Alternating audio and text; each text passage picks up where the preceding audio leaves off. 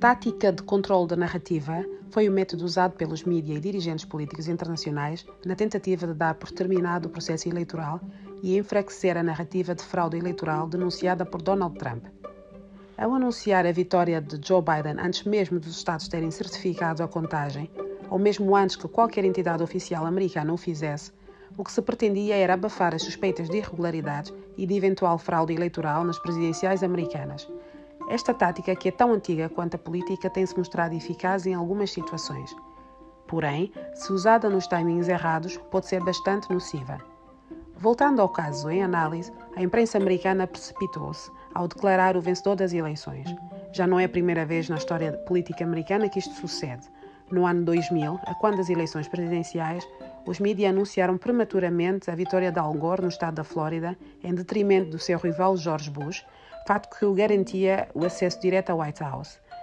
Este resultado foi mais tarde revertido pelo tribunal e Bush acabou por vencer a presidência dos Estados Unidos. Agora, em 2020, a GAF foi validada por Joe Biden ao fazer o discurso de vitória. Neste contexto, enquanto coach, eu teria recomendado a Joe Biden que se demarcasse da situação, uma vez que não cabe à imprensa americana declarar vencedores, cabe às entidades oficiais fazê-lo. E mais, sem prejuízo das queixas das suspeitas de Donald Trump, a verdade é que a contagem oficial dos votos ainda não havia terminado.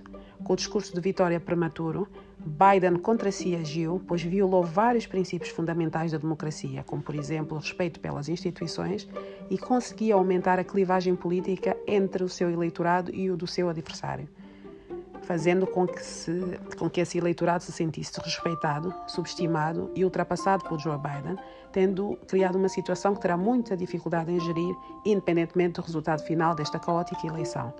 Em suma, a tática de controle de narrativa foi aqui levada ao extremo, prematuramente e com resultado contraproducente, que não só descredibiliza os seus autores, como inflama os seus adversários.